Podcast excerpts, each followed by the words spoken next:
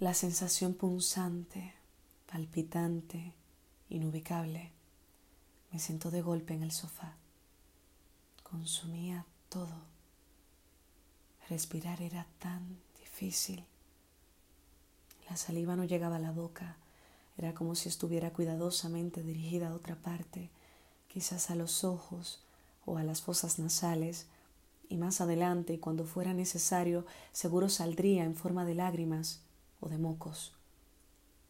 Las rodillas ya dolían, pero este otro dolor del que hablo y que apareció como relámpago, que ilumina y luego espanta, era más como un temblor, como un peso, como unos bloques de acero y recuerdos amarrados con mechones de su cabello detrás de esas, mis rodillas, que se doblegaban, que se rendían e intentaban revivir de golpe como látigo que rebota en la espalda del sometido.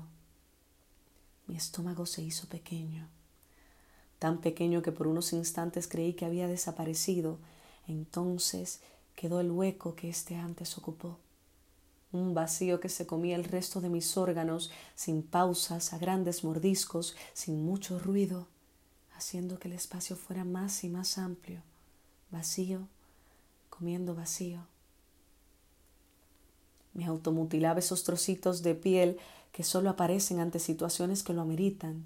Sangré todo lo que iba a sangrar por aquel dedo pulgar, despellejado, desaventajado, humillado, comparado como yo, y no hubo queja aunque dolía, no lloré.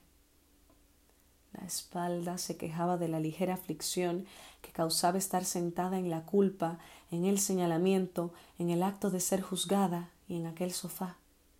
Las vértebras se acomodaron de tal forma que hacerse pequeña era la opción más acertada y en la que menos podía sentir aquella debilidad mirándome fijamente a los ojos, rogando con plegarias mi sumisión y cogiéndome de los hombros como los maestros en las escuelas o los padres en las iglesias.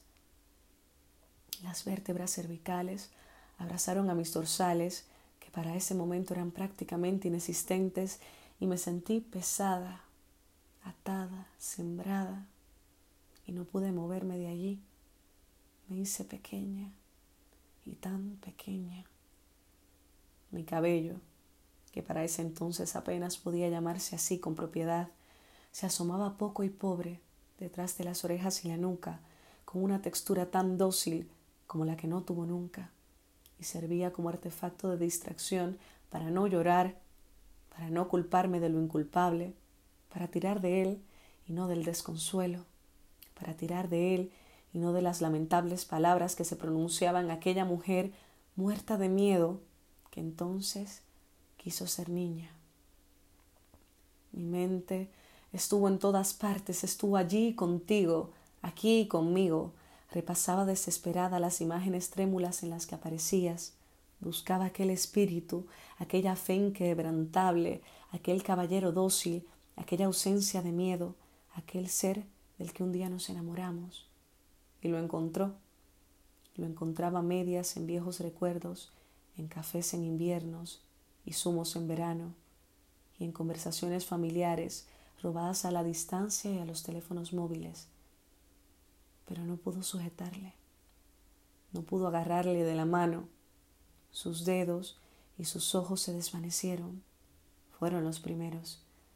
Así, y poco a poco, se fue disipando todo en él, sus hombros, su cabello, su boca.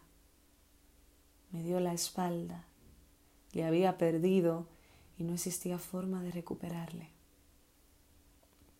A lo lejos, y como quien yace en su lecho de muerte, con los ojos llenos de estrellas y de tierras, escuché, con otras palabras inimensionables y que esta autora se niega a repetir, pero conservando el mismo sentido las cambio por ya no te quiero.